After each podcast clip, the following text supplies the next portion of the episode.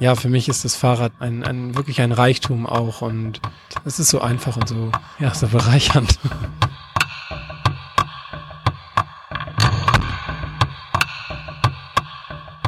Willkommen bei Reich durch Radeln, dem Podcast der velophilen Erfolgsgeschichten. Wir stellen in unserem Podcast Menschen vor, deren Leben, Wirken und Wünschen ums Radfahren kreist. Heute am Mikrofon Matthias und Magda. Wir befinden uns heute wieder im alten Fahrradbüro oberhalb des Argus Fahrradjobs in Wien in der Frankenberggasse, wo wir unser Pop-up-Studio eingerichtet haben. Heute wollen wir über Radreisen sprechen. Der liebe Klaus hat mit einem gewissen Anselm Panke gesprochen. Wer ist der Mann, Magda? Anselm Panke ist ein 29-jähriger Geophysiker, er kommt aus Hamburg und der hat eine sehr beeindruckende Radreise hinter sich. Er ist nämlich in 400 Tagen von Südafrika nach Ägypten geradelt. Ganz alleine war der unterwegs? Ja, das ist, ja, also er war ganz allein unterwegs, was insofern erstaunlich ist, dass er äh, einen Film über diese Reise gemacht hat und selbst den hat er ganz alleine gemacht und mit dem Film ist er jetzt übrigens auf Österreich-Tournee. Der Film wird eben noch bis Montag, 6. Mai gezeigt im Votivkino. Wer mal ein bisschen Erfahrung hat mit Fernsehen und Filme machen, muss man sich das ziemlich mühsam vorstellen, auf so einer Radreise ständig stehen bleiben, Kamera auspacken, auf ein Stativ legen. Gut, er hat 400 Tage gebraucht. Wenn ich mich erinnere, der Michael Strasser, den wir letztes Jahr interviewt haben, hat das Ganze für seinen Weltrekord in 34 Tagen gemacht. Beim Michi Strasser ist es natürlich darum gegangen, so schnell wie möglich zu sein. Aber der hat halt schon auch erzählt, dass er an gewissen Grenzen jetzt nicht mehr genau wusste, welches Land er jetzt reinfährt und so. Ich glaube, das ist dem Anselm nicht passiert. Der hat sich ja wirklich Zeit genommen. Mhm. Ein Unterschied ist auch die Vorbereitung, oder? Ja, also der Anselm wollte eigentlich eine Pause machen zwischen Bachelor und Master und äh, hat dann spontan beschlossen, diese Afrika-Durchquerung zu machen, die ist losgefahren, quasi ohne Vorbereitung, ohne Impfungen und ohne Medikamente, einfach ohne Plan, würde man so sagen. Und das ist eigentlich inzwischen für ihn so eine Art äh, Reisephilosophie geworden. Er nennt es den Wert des Lebens spüren. Also egal ob Mal Malaria oder Potschen, er hat eigentlich alles dafür in Kauf genommen und was du zum Beispiel nicht machst, ne? weil du zum Beispiel nicht mal mit dem Fahrrad heute in den Argus-Shop gekommen bist, weil es regnet. Stimmt das? Ganz genau. Aber du siehst auch nicht so aus, als ob du mit dem Rad gekommen wärst. Ich voll. Du solltest meine Pellerine sehen, die unten hängt und die wirklich waschelnass ist. Sehr Dafür habe ich keinen Husten. Seit drei Monaten. Angeberin. Du, ähm, nicht nur wir sind sehr beeindruckt von Anselm Panke. Wer wirklich beeindruckt war, ist Klaus, oder? Ja, der Klaus hat seit Wochen von nichts anderem mehr geredet und der war jetzt offenbar nach dem Interview so inspiriert, dass er gleich selbst auf Reise gefahren, auf Urlaub gefahren ist. Na, hoffentlich kommt der wieder. Ja, wir hoffen sehr. Klaus, bitte komm wieder. In der Zwischenzeit äh, hören wir uns mal das Interview an und auch Klaus Stimme. Komm wieder.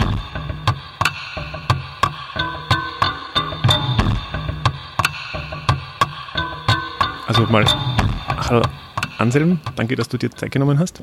Hallo, ja, ich freue mich sehr. Danke für die Einladung. Wir sitzen hier im schönen Salzburg und haben einen schönen Blick auf die Stadt. Und ich komme vielleicht mal gleich mit der, der typischen Frage, die du vermutlich schon hundertmal beantwortet hast. Du bist über ein Jahr mit dem Rad durch Afrika gefahren. Wie ist es zu dieser Reise gekommen? Kannst du das kurz mal umreißen? Mhm. Nun, ich bin jemand, der wenn es um Plan geht, nicht weit vorausschaut und ähm, der Aspekt, dass ich Afrika angefahren habe, also dort gelandet bin, der hat sich daher ergeben, weil ich im Studium spürte, dass ich fast nur noch theoretische Sachen durchnehme, Material verarbeite, wo ich keinen emotionalen Bezug habe. Und dann hatte sich zwischen dem Bachelor und dem Master eine Lücke ergeben, wie das so ist. Und aus diesen zwei, drei Wochen wurden dann drei Jahre, weil die Reise ja nicht nur in Afrika aufhörte. Ähm, sprich, eigentlich wollte ich los, ich wollte einfach äh, Dinge erfahren, ähm, auf die Fragen, die ich hatte, selber Antworten finden und ja, es war rein aus Neugierde. Dass ich dann Afrika gewählt habe, lag daran, dass dieser Kontinent für mich der Kontinent ist, über den ich am wenigsten wusste und wo ich gefühlt ähm, am meisten auch Fragen hatte. Nicht zuletzt, weil ich auch aus der Geophysik komme und dass dieser Mutterkontinent die Mutterplatte ist und ja, wir auch als Menschen dort herkommen, ist ja der Ursprung. Also ganz viele Aspekte eigentlich, die meine Neugierde weckten. Und so bin ich dann mit einem Tag Vorbereitung nur losgefahren mit zwei Freunden. Also sagen wir mal so, ich habe die Reise begonnen und der Plan war nicht perfekt, die Reise war nicht äh, geplant und das war einfach ein Impuls, den ich gefolgt bin. Also das ist ja, wenn man sich den Film anschaut, das kann man sich ja fast nicht vorstellen, dass das Ganze ohne längerfristige Vorbereitung funktioniert. Aber du hast quasi innerhalb von einem Tag den Schluss gefasst, zu fahren, dein Zeug zusammengepackt, dein Rad gepackt und ja. bist los nach ähm, Südafrika, oder?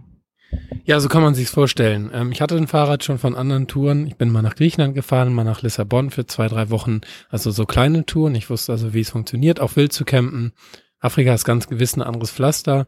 Und doch, wenn man auch an sein Leben zurückdenkt, ähm, Dinge, die man nie gemacht hat, kann man nicht planen, weil man ja keine Erfahrung hat. Und ich finde, es ist das Spannende daran, ich kann meine Erfahrung machen und damit denken oder ich kann versuchen, mit dem Denken Erfahrungen zu machen und es klappt nicht. Und gerade so eine Reise wie Afrika einmal quer durch, wenn man die versucht zu planen, dann wird man ja verrückt, dann hat man da 30 Kilo Sorgen hinten drauf und ähm, das Schöne, glaube ich, war an dieser Tour, dass sie sich Tritt für Tritt entwickelt hat und dass ich immer, je nachdem, wie sich auch das Umfeld gerade anfühlte, meine Route wählen durfte.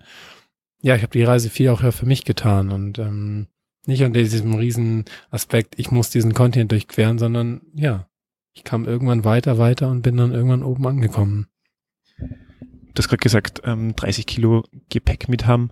Mit aus einem Rad warst du da unterwegs eigentlich und mit wie viel Gepäck ja, ich habe auch da, glaube ich, ich kam ohne Schlafsack in Kapstadt an, weil ich dachte, es wird warm und dann hatten wir in der nächsten ersten Nacht minus 12 Grad. Also es war richtig kalt. Dann hat so eine Medizinerdecke herge hergehalten, die wir bekommen haben. Ich war komplett eigentlich unter ähm, versorgt, was die, was die Ausrüstung anging. Ich hatte keine Medizin dabei, keine Impfung. Ich hatte ein Zelt, ein altes VD-Zelt für 50 Euro irgendwie vom Flohmarkt. Und ja, was gefehlt hat, habe ich unterwegs gefunden. Ob es nur ein Schlafsack war oder ähm, ja, die, die Sachen, eine lange Unterhose für, für die Berge oder so. Ich hatte, glaube ich, am Anfang 40 Kilo Gepäck inklusive Essen, am Ende waren es 60. Also ich habe eher raufgeladen, weil man dann doch ja auch für Wüstensituationen gute Wassersäcke braucht. Ähm, bis zu fünf Tage war ich manchmal einfach ohne ähm, Versorgung unterwegs und ja, ich hatte nur zwei T-Shirts, eine Unterhose und eine normale Hose dabei, aber es ging vor allem um Essen und einen guten Kocher. Ja. Wie kann man sich dann diese Tagestouren oder die Tagesetappen vorstellen? Wie groß, wie, wie weit war das jeweils?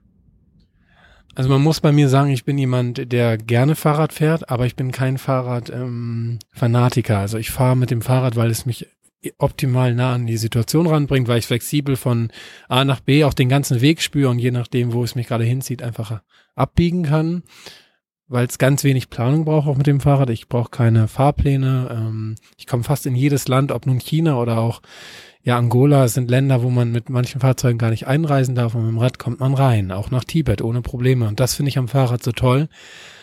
Ich hatte ein, ähm, ein Stahlrad ähm, von der Stange, ohne dass ich jetzt eine Spezialanfertigung hatte für 1500 Euro, glaube ich, mit einem guten Gepäckträger vorne und hinten und einem Brooks Ledersattel. Ja, sechs Taschen drauf, ähm, vielen Flaschenhaltern. Ich habe viel noch rangebaut, vorne einen kleinen Globus dran gehabt, damit ich mit den Kindern oft auch austauschen konnte, wo ich herkomme, wo wir gerade sind. Eine Musikbox ist irgendwann dazu gekommen, einfach um das, was ich auch höre, zu teilen, wenn ich Musik hörte. Dadurch, wenn man nicht die gleiche Sprache spricht, kommen wunderschöne Begegnungen. Was war noch an dem Fahrrad besonders? Gute Griffe finde ich mir sehr wichtig. Also die Berührungspunkte zum Körper, die müssen bequem sein. Ähm, ergonomische Griffe waren das, sind das, ja. Das war so mein Fahrrad. Klingt spannend. Woher kam da für die Sicherheit für dich, dass du das kannst, wenn ich mal so fragen darf? Beziehungsweise welche, welche Touren, du hast vorher schon gesagt, äh, bist nach Lissabon gefahren. Mhm. Äh, hast du andere große Touren schon gemacht, um da ein bisschen Know-how zu haben oder ein Gefühl dafür zu haben? Ja, also große Touren, die gingen immer so um die maximal einen Monat vom Zeitraum her. Also ich bin, glaube ich, jemand, der gerne in der Natur ist, der gerne auch ähm, Umwege fährt und der immer wieder auch seine Sinne herausfordert, um halt zu schauen, was ist für mich machbar. Also Grenzerfahrung schon sucht und ähm, auch ein Urvertrauen hat in, in, in Mensch und Natur. Und einen, ja, ich glaube, einen ganz gesunden ähm, Verstand, auch ein, ein Bauchgefühl für eine Situation. Also vom Gefühl her weiß ich, wo ich schlafen kann, was ich essen kann und was ich trinken kann. Und ich habe ja in Afrika unter anderem komplett darauf verzichtet, Wasser zu kaufen und ähm, in Hotels auch zu schlafen. Also die Reise stand schon unter einem herausfordernden Aspekt auch weil ich halt, und das war mir ganz wichtig, diese Ursprungsinstinkte, was kann ich mir zutrauen, was kann ich essen, wie überlebe ich eigentlich, ähm, die wollte ich wieder rauskitzeln und in den, in diese in die Berührung kommen. Und ich habe dadurch das Gefühl gehabt, war die Reise besonders lebendig, weil ich es mir halt schwer gemacht habe, um ähm, um es auf der anderen Seite wieder ähm, richtig auch zu spüren, also den Wert des Lebens, die, das Gefühl, Reisender zu sein und ähm, ja, auch ohne Bücher unterwegs zu sein zum Beispiel, ne? nur mit einer, mit einer Offline-Karte und so. Also waren viele Aspekte, ob ich es mir zutraue, ja, das ist so eine Frage, die hat mein Vater mir auch gestellt. Ähm, ich bin halt jemand, der macht gerne und nicht, wenn ich einen Weg sehe, dann gehe ich den und frage nicht, ob der vielleicht schief gehen könnte. Ja. Wenn man von einer äh, Reise in der Größenordnung spricht, welche, welche Fähigkeiten braucht man dafür? Also die größte und schönste Fähigkeit, ähm, die wir, glaube ich, alle haben, ist das Vertrauen in mich selber. Aber das ist eine, die, die darf man auch erlernen. Der kann man sich jetzt nicht von heute auf morgen einfach ähm, zuwenden, denke ich.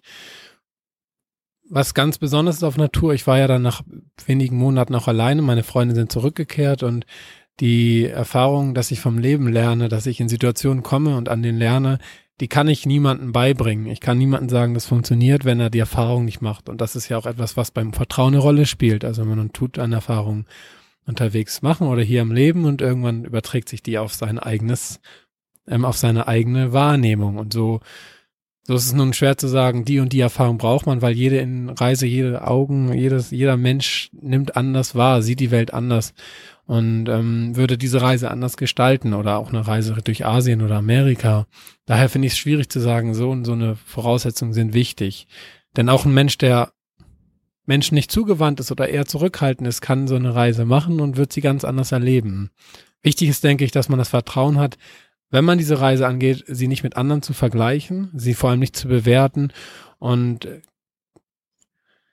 das ist einer der schwersten Sachen bei so einer Reise, ähm, ja, wirklich nicht zu gucken, ob es funktioniert, also nicht die Planung weit ausschöpfen, denn in dieser Planung verrennt man sich komplett, denke ich. Ähm, wenn du einen Plan hast, gehen ja alle Schotten zu, dass du die anderen Sachen wahrnimmst. Es gibt eine Zielrichtung, da fährt man hin.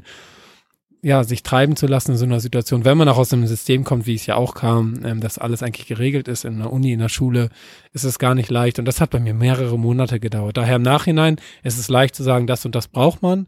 Vielmehr ist es, glaube ich, wichtig, dass man ohne die perfekte Reise geplant zu haben, losgeht auf seinen Weg.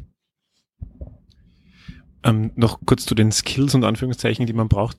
Ähm, du warst ja durchaus darauf angewiesen, dass dein Rad funktioniert, wenn du da Etappen hast, die durch die Wüste führen. Was konntest oder was kannst du grundsätzlich an deinem Rad alles, alles reparieren, beziehungsweise was hast du alles reparieren müssen auf der Reise? Ja, ich bin jemand, der gerne einen Platten bekommt oder auch andere Probleme hat, weil auch da immer wieder das für mich Spannende ist, wie komme ich hier wieder raus? Ob nun mit Malaria oder mit einem Platten. Im Endeffekt fordert das Leben ja dann immer deine Fähigkeiten, dein, deine Sinne raus und ähm, eine Lösung zu finden, lösungsorientiert auch zu handeln. Ich liebe das. Ähm, in Afrika selber hatte ich kaum Pannen, Speichenbrüche waren hier und da ähm, vorhanden, habe ich dann von einem Afrikaner gelernt, wie man Speichen einbaut und dann das Hinterrad oder Vorderrad justiert. Also auch dort würde ich sagen, wenn ein Problem da ist, findet man eine Lösung. Man sieht ja schon, man schaut ja schon so dann blöd aus der Wäsche, wenn man mit einem kaputten Rad dasteht. Ähm, später hatte ich dann mal einen Unfall in Tibet, da ist mir die ganze Gabel verbogen und auch die ähm, das Vorderrad richtig kaputt gewesen, habe ich auch reparieren können mit einem mit einer neuen Gabel, die per per Post kam. Ich glaube, das schönste oder witzigste, die witzigste Panne war eine, das kennt man auch ganz gut, war ein, war mein Ketten, mein Kettenwechsler hinten, also mein Schaltwerk. Das ist komplett hinten verbogen, als ich in Laos einen Berg hochgefahren war. Und die Kette ist, äh, die, die, die Spannfeder ist gerissen. Also hat es nicht mehr umgeschaltet. Ich konnte den ersten Gang aber nicht mehr hoch, weil die Spannfeder den ganzen Vorgang nicht mehr hochzog. Und dann habe ich mit einem dicken Gummiband und einem Bambusstab so eine so eine Verlängerung nach außen vom Fahrrad gebaut, um dann halt den, dieses Gummi zu verwenden, damit das Schaltwerk wieder runter will. Und ähm, damit bin ich 2000 Kilometer noch gefahren. Ich hatte sieben Gänge von den zehn. Und als ich in Vietnam ankam, habe ich zufällig den, ja, einen der Chefs von Shimano getroffen in Hanoi. Und dieses Schaltwerk ist im Museum in Hanoi gelandet, weil das einfach echt witzig aussieht. Also das ist das Tolle bei Pan. Die passieren, die kommen vor. Muss man, glaube ich, keine Angst vor haben. Ich hatte kaum Ersatzteile dabei und ähm, ja, Speichen, Flicken, gutes Werkzeug, das reicht eigentlich. Und äh, ja, dann unterwegs improvisieren. Das macht ja Spaß also ich finde es immer ein bisschen bezeichnend, wenn ich eine Runde bei uns in Wien auf der Dominsel fahre, dann habe ich auch immer alles mit. Ja. Ganz im Gegenzug eigentlich. Ich habe einen Rahmenbruch auch gehabt in China und habe dann Schweißen gelernt. Das, den kannst du unten gucken, der ist ähm, jetzt wieder zusammengeschweißt. Ja. Mm, jetzt eine vielleicht blöde Frage. Warum bist du eigentlich mit dem Rad gefahren? Man könnte ja auch zu Fuß gehen oder man könnte auch mit dem Mofa fahren mhm. und hätte auch beides seine Vorteile ähm, was, was zeichnet da das Fahrrad aus, dass das für dich jetzt das ähm, Bewegungsmittel der Wahl war? Wir hatten ja schon drüber gesprochen, über Reparieren, ähm, Fahrradinstandsetzung. Ich glaube, vom Mechanischen her ist ein Fahrrad sehr leicht zu verstehen. Das finde ich einen großen Vorteil zum Motorrad und dem Auto. Ähm, auf, denn im nächsten Punkt bin ich komplett offen, nahbar. Ich habe keinen Helm auf, kein, keine, kein Blech Karosserie um mich herum. Und das ist ja ein Bild, was von außen auch gesehen wird. Also ich sag mal so, es ist nicht auf Augenhöhe, aber sehr nah dran. Und ich nehme wahr, ich kann fühlen, schmecken, riechen, was passiert. Und ich komme auch in eine Bewegung, in einen Rhythmus. Und klar, es ist anstrengend, auf einer Buckelpiste den ganzen Tag unterwegs zu sein. Aber doch geht man mit einem anderen Gefühl zu Bett ins Zelt mitten im Busch, als wenn man aus dem Auto aussteigt. Man stinkt ganz anders aus dem Auto. Man nimmt die Wahrnehmung ganz anders wahr. Also man schwitzt ganz anders, wollte ich sagen. Und ähm, ich finde dieses Gefühl, aus dem Auto zu steigen, überhaupt nicht befriedigend. Ich bin nicht gerne laufen, muss man sagen. Also ich laufe nicht gerne lange Etappen und trage auch nicht gern Rucksack. Ich bin gern frei vom Körper. Und ja, die Geschwindigkeit, die Möglichkeit, auf dem Rad auch einfach bisschen größere Distanzen zu schaffen und dennoch alles wahrzunehmen. Ich finde es optimal und ähm, ja, schön ist, das Fahrrad schenkt einem beim Berg runterfahren viel zurück von der Kraft, die man zum Hochfahren braucht. Ähm, man findet Gleichgesinnte auf der ganzen Welt einfach und es hat eine Sympathie, es hat einen Sympathiecharakter, dieses Rad, das muss man einfach sagen. Das, ich bin ja mal vier, fünf Tage auch mal im Auto mitgefahren. Da passiert nichts in diese Richtung, was mit dem Fahrrad passiert und ja, die Sinne sind einfach geschärfter beim Rad. Ich finde das Radfahren toll ich finde es total spannend, dass man beim Radfahren einfach diese äh, doch so große Distanzen machen kann, mhm. dass, dass sich was verändert in der Umgebung. Mhm. Also ich bin beispielsweise nicht, nicht vergleichbar, aber ich bin nach Italien ans Meer gefahren und man durchlebt halt die ganze Veränderung der Landschaft und man kriegt das mit deutlich mehr Sinnen mit, als wenn ich sage, ich habe eine Karosserie um mich herum und das Ganze mhm. geht einfach in seiner eigentlich, finde ich, idealen Langsamkeit. Das finde ich eigentlich äh, sehr praktisch. Okay, das war jetzt keine Frage, das war jetzt eigentlich eine Aussage. Mhm, äh, stimmt. Ja, also ich hatte es auch an einem Tag, war ich morgens auf 2000 Meter im Dschungel, bin dann runtergefahren, also bei, bei, bei Affen, Gorillas und so weiter in Uganda und bin abends in einem Gebiet angekommen, das war ja, 2000 Meter tiefer, war trocken, da liefen nur noch Elefanten rum an einem, an einem großen See, am, an einem, äh, an einem ganz anderen Ort eigentlich und dass man dann spürt, ja, ich habe den ganzen Weg hier runter wahrgenommen und bin hier aus eigener Kraft gefahren und es ist eine ganz andere Landschaft. Es ist Wahnsinn. Also was man auch da an Distanzen spürt, sag ich mal, ähm, ganz, ganz schön. Man hat sich die auch aus eigener Kraft erfahren und das ist ja auch beim Fahrrad ganz toll. Ein Motorrad, ein Auto steuert man und es ist sogar auch anstrengend, aber man hat zu dieser Strecke keine emotionale Verbindung in der Art und Weise wie auf dem Fahrrad. Du hast gesagt, ähm, man, man nimmt äh, Leute rundum wahr. Ähm, wie, wie viele andere Radfahrer hast du denn getroffen eigentlich auf der Reise? Nun, man muss sagen, dass wirklich in Afrika sehr wenige Menschen unterwegs sind auf dem Fahrrad und es hat für mich auch länger gedauert, überhaupt jemand zu finden, der darauf Lust hat. Ähm, zwei Freunde, die anfangs mitgereist sind. Später dann, also in Afrika in diesem einem Jahr, über einem Jahr habe ich vier andere Radfahrer getroffen und die meisten waren nur in einem Land unterwegs. Durch Quernde habe ich nur einen getroffen und dann aber Richtung äh, Richtung China auf der Seidenstraße. Meine Route ging ja dann noch durch China, also durch Asien bis nach Australien. Waren sehr viele, bis zu 60 Menschen teilweise in einem Monat auf dem Fahrrad und ähm, ja, es war auch schön, dann in der Gruppe wieder zu reisen, mit, mit mehr Menschen unterwegs zu sein und auch sich auszutauschen Ich mag beide Seiten gern, auch vom Reisen allein und auch mit dem Fahrrad. Ich finde, beides hat was sehr Wertvolles und ich finde auch beides sollte man nicht zu lange machen. Gerade das Alleinreisen tut gut, aber ähm, irgendwann hört da auch der Lernaspekt auf, gerade die Spiegelung. Ja, Radfahrer. Es sind oft Pärchen, muss man sagen, in der Welt, die man trifft oder Männer, die alleine reisen. Und jetzt in der letzten Zeit nehme ich auch immer mehr wahr und das freut mich sehr, dass Frauen alleine reisen oder ähm, sich auf den Weg machen und meinetwegen auch andere Menschen dann treffen. Ja, ich glaube, es hat einen kleinen Boom auch gegeben in den letzten Jahren, wenn ich das so verfolgen kann. Das sicherlich, glaube ich, also insbesondere was, glaube ich, Frauen am Rad angeht, ha hatten wir auch gerade ähm, eine, eine Studiogästin, die da- dazu auch äh, gesprochen hat. Und also die ist mit dem Rad durch äh, in Israel durch die Wüste gefahren. Auch sehr spannend. Jetzt kurz ein kurzer monetärer Aspekt. Wie, wie teuer war eigentlich die Reise, so pro Tag, wenn man das mal so beziffern kann? Also wenn man meinen Kinofilm sieht, dann sieht man, glaube ich, sehr schnell, ich bin sehr einfach unterwegs und ich finde fast für alles eine Lösung, die mit Geld wenig zusammenhängt. Ähm, also ich liebe das da auch, das herauszufordern, eine andere Lösung zu finden, nicht unbedingt etwas zu bezahlen. Und so war es dann vielleicht zwei, drei Euro am Tag für Nahrungsmittel. Ich habe hier und da ein Visum zahlen müssen, das sind um die 20 Dollar. Ich habe nie Schwarzgeld oder so bezahlt. Es gibt in dieser Richtung, äh, dieser Richtung eigentlich keine, keine Ergebnisse irgendwie, wo ich dachte, oh, das war jetzt sehr teuer. Ähm, wie gesagt, keine Reparaturen, den Hinflug. Also die Reise durch Afrika hat weniger gekostet als mein Fahrrad. Und ich hatte ja schon vorher erwähnt, das hat 1500 Euro gekostet. Das ist dann schon sehr wenig, keine laufenden Kosten gehabt, keine Krankenkasse oder so. Reisekrankenkasse hatte ich auch nicht. Ähm, ja, keine Infrastruktur. Das ist schon erstaunlich. Eigentlich, man kann sagen, man gibt nur Essen für Geld und Visum aus und fünf, sechs Mal habe ich eine Übernachtung bezahlt. Mal eine philosophische Frage dazu. Wa- Was hat die Reise eigentlich mit, mit dir gemacht? Hat sie in dir irgendwas verändert, dass du jetzt sagst, äh, du nimmst jetzt äh, die Welt anders wahr oder du hast äh, zu irgendwas ein anderes Verhältnis?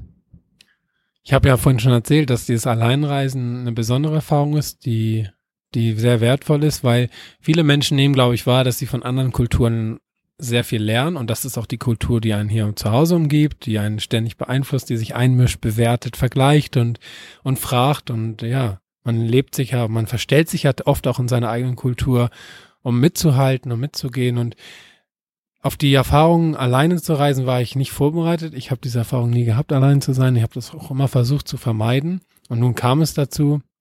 Und es war anfangs sehr schwierig für mich, allein zu sein, weil plötzlich keine Wahrnehmung mehr da war von außen, wer, wer mich wahrnimmt und äh, vor allem, wie sie mich wahrnehmen, die Menschen. Also Freunde, Familie. Und diese Zeit mit mir selber, die hat sehr viel gemacht. Und ich glaube, man darf sagen, von mir selber zu lernen, war eine sehr schöne Erfahrung und eine, die Dinge hervorgebracht hatte, die vorher einfach keinen Spielraum hatten in meinem System, auch in meinem Alltag.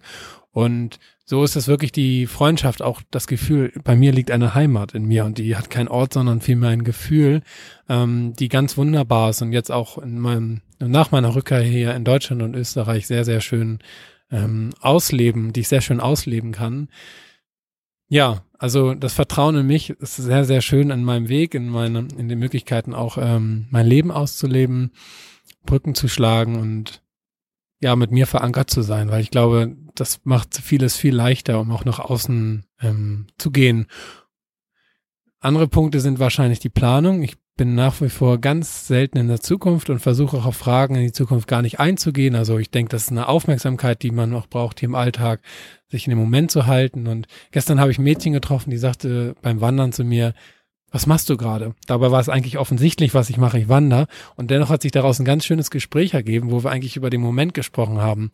Und ähm, ja, ich finde sowas wunderbar. Also diese Frage, die auch weltweit sehr selten kommt, gerade in Afrika, wo geht's hin? Was machst du als nächstes? Es ist immer, what are you doing now? Oder "What- what's up? Und das ist so, das finde ich sehr stark. Und da kann man Menschen immer wieder einen Spiegel vorhalten und sagen, es interessiert dich zwar, was ich in der Zukunft mache, aber die, diese Unsicherheit ist so groß, dass wir alle irgendwie gar nicht überhaupt wissen, wo wir hin wollen und deswegen ständig diese Frage nach außen stellen.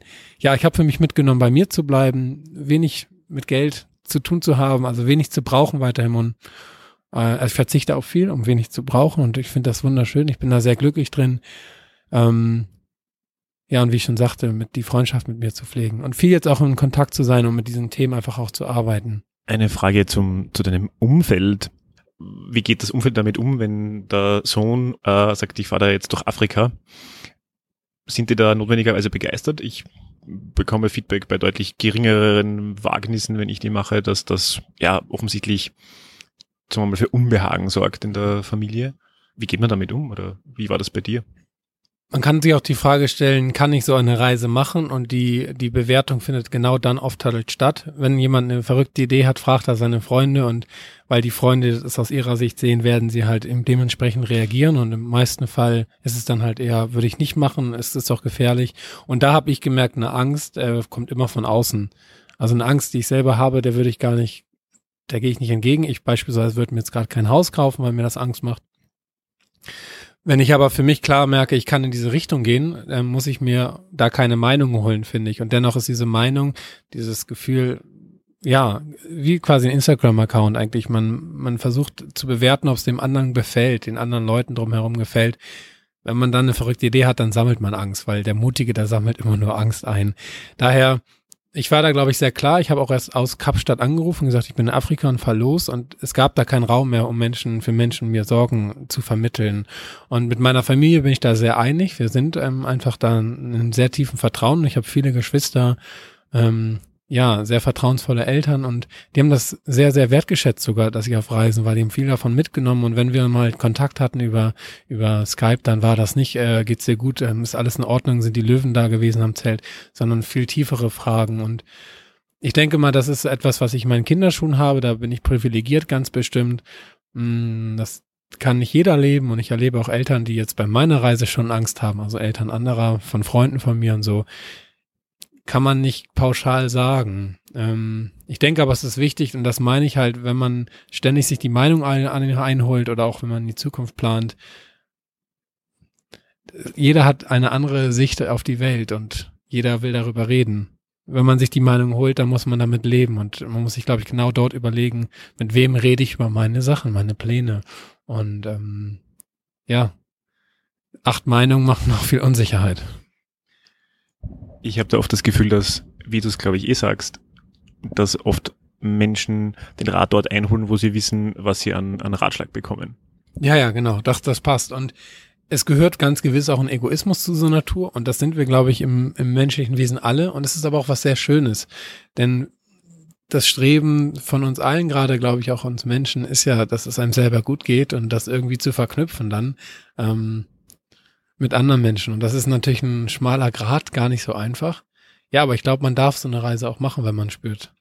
Gab es Situationen auf der Tour, wo, ich sage jetzt mal buchstäblich äh, oder sprichwörtlich, wo irgendwie das, das Herz in die Hose gefallen ist oder wo irgendwas beängstigend war, dass du, dass du das erstmal verdauen musstest?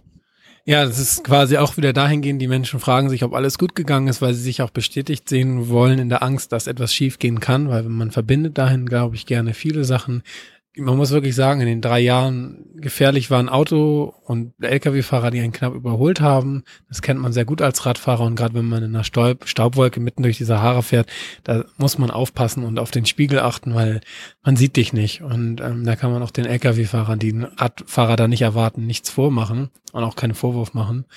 Ähm, ja, ich hatte eine Begegnung mit Löwen, die an meinem Zelt waren. Ähm, die war schon kritisch, denke ich, und auch mit einem Hippo, was viel gefährlicher noch ist als ein Löwe. Das sieht man auch im Film, ähm, was meinen Weg kreuzt und das nicht ganz äh, unaggressiv, würde ich sagen. Wenn man alles zusammenzählt, dann ist es erstaunlich wahrscheinlich, in einem Jahr ist mir nichts passiert. Ich war im Gefängnis, ja, aber auch so eine Situation habe ich, glaube ich, selber herbeigeführt, weil ich einfach in ein Sperrgebiet reingefahren bin. Und ähm, auch da kann ich nicht sagen, es war eine sehr, sehr schlechte Erfahrung, sondern einfach auch eine hilfreiche. Ich glaube, die Offenheit da auch vom Leben zu lernen, ist ganz, ganz wertvoll.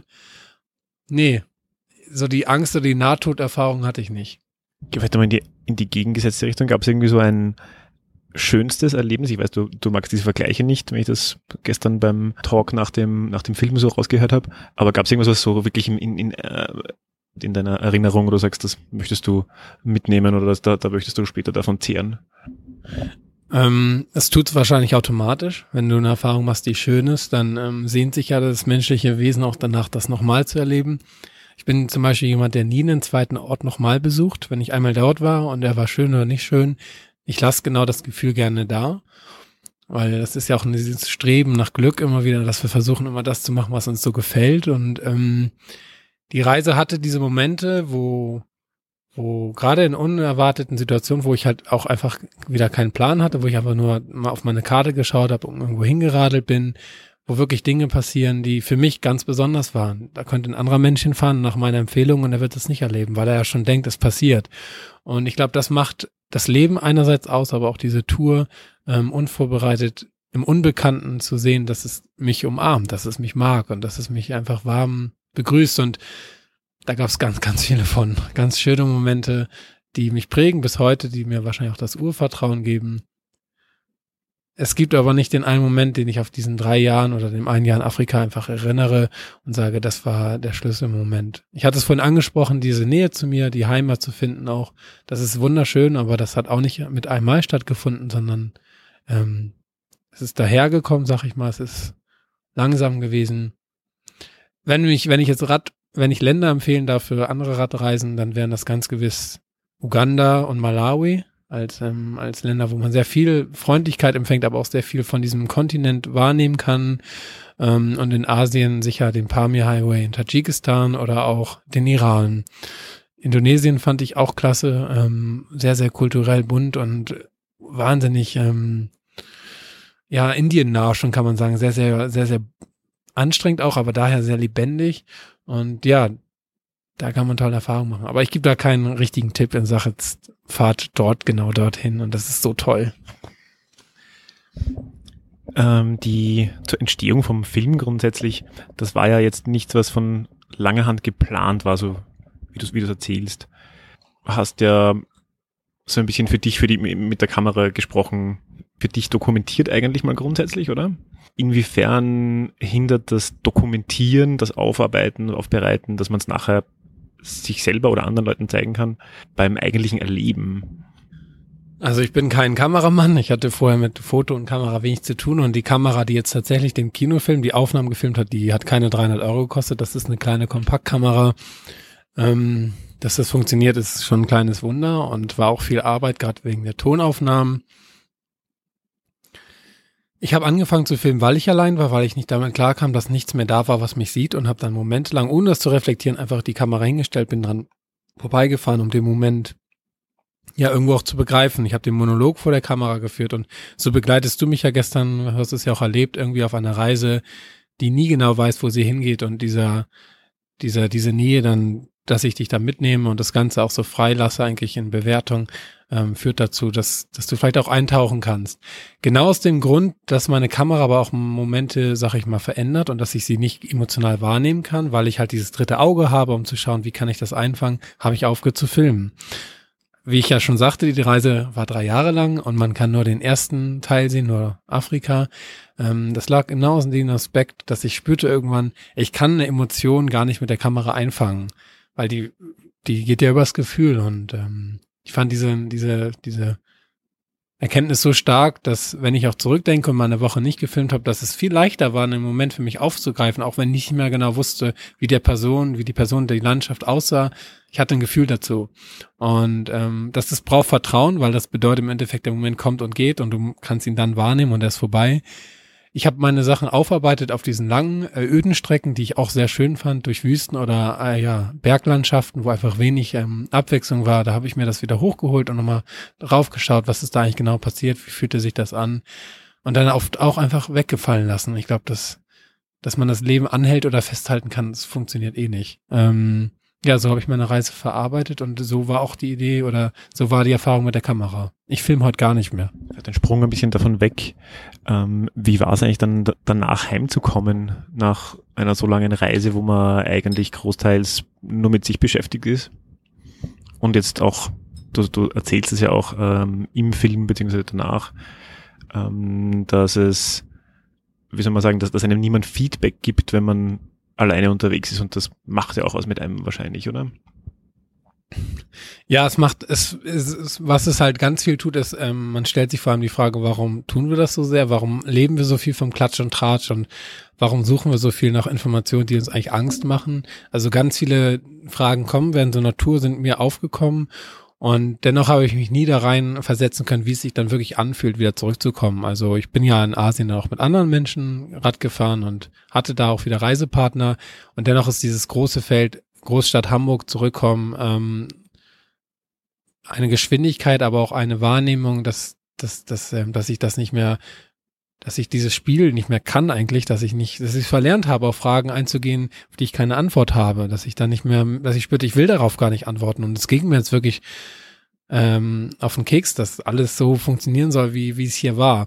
Anfangs hat mich's gestört und mir ging es sehr schlecht in dieser Phase, in diesen Monaten eigentlich, wo ich nicht wusste, wo es für mich hingeht, wo ich spürte, mein Leben in den Tag hinein funktioniert hier nicht mehr richtig und die Reise macht auch im Nachhinein im Lebenslauf überhaupt keinen Sinn davon musste ich mich irgendwann trennen und spüren, ja, ich darf auch jetzt hier einen anderen Weg gehen, anders als das System Uni oder Ausbildung und ähm, ja, wieder Türen öffnen, die halt mir, sag ich mal, ähm, hingestellt werden.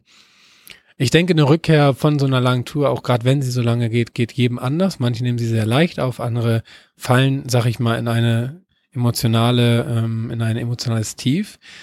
Ob es nun ein Tief ist oder eine viel, viel wichtiger, eine Erfahrung, ähm, ein Lernen nochmal, Lernen vom Leben. Ich würde sagen, dass meine Rückkehr, so schwer sie auch war, die wichtigste, der wichtigste Teil war, weil die ganzen Erkenntnisse, die ich für mich sammeln konnte, auch über uns als Gesellschaft, die sind dort gekommen und weil ich diese Erkenntnisse gemacht habe, geht's mir jetzt sehr, sehr gut hier, glaube ich. Ich konnte das umwandeln, verstehen und ähm, reflektieren besonders. Und ja, seitdem ich das irgendwie alles gelernt habe, will ich auch gar nicht mehr weg. Vielleicht eine dazu anschließende Frage. Was ist eigentlich anstrengender, mir ganz kurz zum, den Bogen zum Film schließen darf. Was ist anstrengender, die Tour selber oder also die ähm, die Reise selber oder die Filmtour, die du jetzt aktuell machst? Du hast vorher gesagt, du bist schon über hast schon über 100 Termine gemacht, wo du nach dem Film Besprechung machst. Ich weiß nicht genau, was, nicht hundertprozentig, was du vorher so gemacht hast, aber ich glaube, das muss auch eine ungewohnte Rolle sein, dass du da vor 100, 200 Leuten stehst und dir sehr teilweise sehr intime Fragen stellen lässt. Was ist anstrengender? Da muss man schon aufpassen, weil er dann eine Bewertung bekommt. Ähm, die Reise habe ich freiwillig gemacht und die Kinotour mache ich gerade auch freiwillig. Ich möchte Menschen erreichen. Ich wusste nicht, dass es mir so gut gefällt. Ich habe eigentlich nur einen Termin gehabt bei der Premiere, wo ich mit den auf die Zuschauerfragen eingegangen wäre, wo er bin und weil die plötzlich so tief gehen, ich wusste nicht, was mein Film auslöst, ähm, habe ich dann Gefallen dran gefunden und plötzlich gespürt, dass ich eine, eine Ader, eine Philosophie auch habe, die ähm, von der Menschen etwas mitnehmen können und von der ich selber auch was mitnehme. Also mir selber zuhören zu dürfen, hat ja auch eine sehr schöne und privilegierte ähm, Möglichkeit, Dinge nochmal zu reflektieren, wahrzunehmen. Und das passiert ja sehr selten, dass man im Nachhinein nochmal in so eine Reise eintauchen kann und auch wahrnimmt, was dort passiert ist. Mm, daher ja, es sind viele Termine und auch jetzt im Querschnitt von Norden nach Süden ist, man nimmt nochmal die, die Kulturen hier ganz anders wahr, auch jetzt hier in Österreich. Es ist nochmal ganz spannend. Ich werde es noch ein paar Monate bestimmt machen. Ich glaube, wir wünschen uns alle immer Abwechslung und ich habe davon ganz sehr viel. ja. Du hast gesagt, dass du ähm, sehr viel Feedback und sehr viel zurückbekommst. Ist das alles ausschließlich positiv oder gibt es da auch kontroversielle oder kritische Stimmen, ich weiß, ich hätte jetzt nicht gefunden, was ich an dem Film oder an dem, was du gemacht hast, kritisieren könnte, aber bin mir nicht ganz sicher, ob es nicht Leute gibt, die sowas finden. Ja, hätte ich mit sehr viel Kritik gerechnet. Ich war unter anderem aus dem Grund eigentlich gegen den Film, weil ich dachte, komm, Mann, junger Mann fährt allein durch Afrika, macht einen Film. Das ist überholt als Format. Und doch ist der Film ja jetzt irgendwie anders geworden. Wir haben überhaupt keine Probleme, müssen keine Kommentare löschen oder haben Trolle. Auch bei der Zeitung, also ob es nun in der Zeit oder Süddeutschen war, jetzt auch in Österreich, die Menschen schauen den Film und ähm, es klappt irgendwie. Also ich glaube, sonst würden wir auch nicht so gute Zahlen haben. Was gab's an Kritik? Hm, also ein Kommentar, ja, ich mache auch Reise und muss daraus den Kinofilm machen, bedeutet ja im Endeffekt, also wenn ich so einordnen darf, ähm, dass dieser Mensch sich das auch wünscht und im, im groben Sinne da auch ein bisschen ein Eifer ja, Eifer auf dieses Projekt erzeugt. Und dem kann ich dann auch liebe Worte geben und sagen, ja, probier's doch, geh doch da deinen Weg und ähm, ja, spür's für dich irgendwie neu. Du hast das schon mal gesagt, es gibt, glaube ich, 40 Stunden Material. Das ist wenig. Ja, aber da muss man auch im Prinzip was weglassen eigentlich, also sonst geht's ja nicht. Man muss aber sagen, genau da, ähm, da ist der Film auch ehrlich oder meine Geschichte, meine Reise in diesen 40 Stunden ist nicht etwas, wo ich sage, oh, das können wir nicht zeigen, sondern ähm, es sind einfach, wir haben die schönen, die, die wichtigsten oder die die, die auserzählbarsten Geschichten gezeigt. Erzählt 40 Stunden ist nicht viel, weil du musst dir auch vorstellen, manchmal siehst du drei Sekunden aus dem Clip, weil ich fahre einfach vorbei und der geht fünf Minuten lang, weil ich halt zwei Kilometer weit fahre und dann wieder meine Kamera abhole. Ähm, nee, der Reise, ich musste nichts verstecken. Der hatte seine natürliche Dramaturgie und die ist so zu sehen. Es gibt ja eine Szene, die glaube ich auch im Trailer vorkommt, die ähm, sagen wir, vielleicht für manche Leute kontroversiell ist, also wo es darum geht, dass du äh, Verstopfung hast und ähm, dir selber einen äh, Einlauf machst. Gibt es noch andere Sachen in der, sage ich mal, Qualität oder Intensität, die da, ähm, die du dann entschieden hast, nicht reinzunehmen? Ist, aber das ist auch wieder die Neugierde der Menschen, denke ich, in dem Aspekt drin. Und das ist ja auch wie ein Journalist arbeitet, nochmal hintergehen. Ähm, schau, ich zeige einen, einen sehr, sehr privaten Teil von mir und ähm, öffne den. Die Tage waren lang. Einen Film, der jetzt 100 Minuten hat, der ist dann kurz dagegen. Und auf so einer Reise passiert ganz viel. Ähm, Ob es nun die Erfahrung mit Tod ist, das, was ich auch denke, sehr viel ehrliche Gedanken. Die sind nicht in diesem Film drinne, weil ich nicht weil ich nicht denke, dass, dass man den so füllen kann, dass man diesen 100 Minuten einfach nur gewisse Aspekte mit reinnimmt. Und ja, die sind nicht da, weil, weil ich sie auch für mich behalte, weil es einfach Bereiche gibt, die halte ich als meinen Schatz. Und ähm, nur weil ich jetzt einen Film mache, muss ich ja nicht dann gleich alles aufmachen, weil die Leute, die sind neugierig, die würden immer gerne noch mehr. Und du merkst das ja auch, die fragen sich, warum gibt es nicht noch den Asien-Teil? Tja, das ist auch eine Botschaft. Es gibt nicht immer alles. Also es wird keine Fortsetzung geben in dem Sinn. Nee, genau, das wird der einzige Film bleiben. Ähm, vielleicht noch ganz kurz zu der Frage, wie es dann eigentlich zu dem Film gekommen ist, weil du hast ja auch erzählt, dass du eigentlich zuerst geht, gar nicht vorhattest, das aus dem Material was zu machen, sondern das eigentlich primär noch für dich aufgenommen hast. Wo, wo war dann der Moment, wo du gesagt hast, oh, das, das kann man verarbeiten, das kann man, äh, aus dem kann man was machen, das für andere Leute spannend ist oder wo, ja. Als ich wieder zu Hause war, lag die Festplatte schon seit zwei Jahren bei meiner Mutter, die mich in Israel besucht hatte, also auf einer Zwischenetappe. Und ich wollte da auch nicht mehr reingucken, weil ich mich, wie gesagt, nicht wohlfühlte, als ich hier war. Und ähm, dieser Anselm, der auf der Reise war, der war mir sehr fremd. Ich habe mir da nie wieder reingeklickt, aber eine Freundin von uns beiden, meiner Mutter und mir, hat ähm, sich die ausgeliehen und hat dann angefangen, da reinzuschauen und sagte mir irgendwann, du Anselm, was da zu sehen ist, ist sehr besonders. Und ich habe ein halbes Jahr überhaupt nicht dem zuhören wollen und sie hat dann noch weitergearbeitet, hat einen kleinen Kurzfilm draus gemacht, der dann zu einem Cutter kam, ähm, André Fischer, der den Film auch geschnitten hat und der auch sagte an seinem, wenn ich diesen Film schneiden darf und der ist ein, der schneidet sonst Tatort und solche Geschichten, dann würde ich mir vier Monate frei nehmen, weil ich von so einem Projekt schon lange träume und es waren viele Meinungen dann da, dass es voll toll ist, aber mir die große Frage, warum sollte ich einen Film über mich selber machen? Weil ich sah in diesem Material, weil ich habe es ja selber erlebt, einfach keine Besonderheit und ich bin etwas später zum Projekt dazugestoßen, als es schon startete und bin dann aber auch voll eingestiegen als Regisseur dann sozusagen und Filmemacher, habe das Team dann auch geleitet, zusammengesucht und ähm, mit einer tollen Produzentin in Hamburg, ähm, die das Ganze organisieren konnte, dann auch ähm, ja immer weitergegangen. Organisieren, also die produziert hat vor allem, die einfach einen riesen Erfahrungsschatz hat auch. Ich glaube, wie es zum Film kam, ist wie die Reise selber ganz klein gedacht und dann irgendwann plötzlich war Kino als Option da das war ein langer Weg und ähm, auch den konnte man so nicht schreiben oder planen. Ich glaube, das ist eine Fähigkeit, die ich bei mir selber jetzt auch erst richtig kennenlerne. Ich sehe halt manchmal einfach Dinge und setze sie dann auch um und ja, das ist bei dem Film auch so eine Sache, dass ich jetzt auch hier bis nach Österreich gekommen war. Das ist das Schöne, glaube ich. Man kann sowas nicht planen. Gut, ähm, ich glaube, wir haben schon einen großen Bogen gemacht ich würde jetzt die, die klassische Abschlussfrage stellen, die wir in unserem Podcast immer stellen, und zwar, inwiefern hat dich Radfahren reich gemacht? Ich habe beim Radfahren und beim Reisen jetzt auf dem Rad einfach wirklich erfahren, wie wenig ich brauche, um glücklich zu sein, um einfach dieses Einfache, was auf dem Rad, auf dem, ja, in der Welt passiert, zu verstehen, um nah dran zu sein. Ich habe, glaube ich, viele Aspekte auch gerade genannt, ähm, die am Radfahren toll sind und was unterschätzt wird, glaube ich, auch was innerlich stattfindet, ähm, im Treten, in diesem Rhythmus, in der Übertragung von Kraft auf die Straße, im, im Wind, im, im, im, im Schmecken, Riechen, Fühlen. Ja, da bringt, da bringt das Fahrrad sehr viel Möglichkeiten, sehr viel Schönes auch. Und ich glaube, nicht zuletzt deswegen wird das Fahrrad weltweit so viel ähm, gern auch gefahren und von Menschen verwendet Und auch heutzutage findet es ja immer mehr Anklang, ähm, ob nun als E-Bike oder als Fahrrad. Ich durfte auf meinem Fahrrad wirklich ähm, aus meiner kleinen Welt in eine sehr große Welt eintauchen und durfte sie aus eigener Kraft erfahren, nah rankommen. Ja, für mich ist das Fahrrad da ein, ein wirklich ein Reichtum auch und aber halt im Gegensinn, es ist ein Reichtum für Erfahrung und eher halt gar nicht mit, mit Geld zu tun. Und das finde ich total toll beim Rad. Es ist so einfach und so, ja, so bereichernd. Ich glaube, das sind sehr schöne Abschlussworte. Ich sage danke und ja, vielleicht hören wir dann von neuen Abenteuern von dir oder vielleicht auch nicht. also vielen Dank.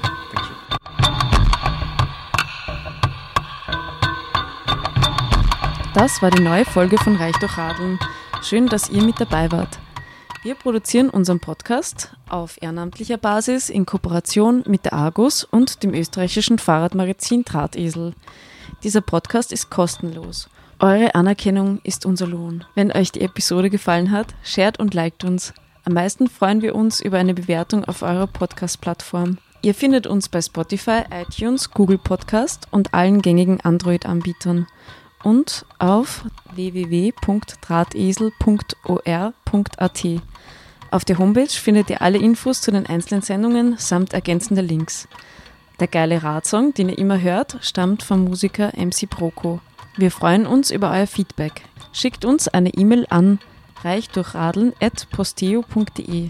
Baba und bis zum nächsten Plausch.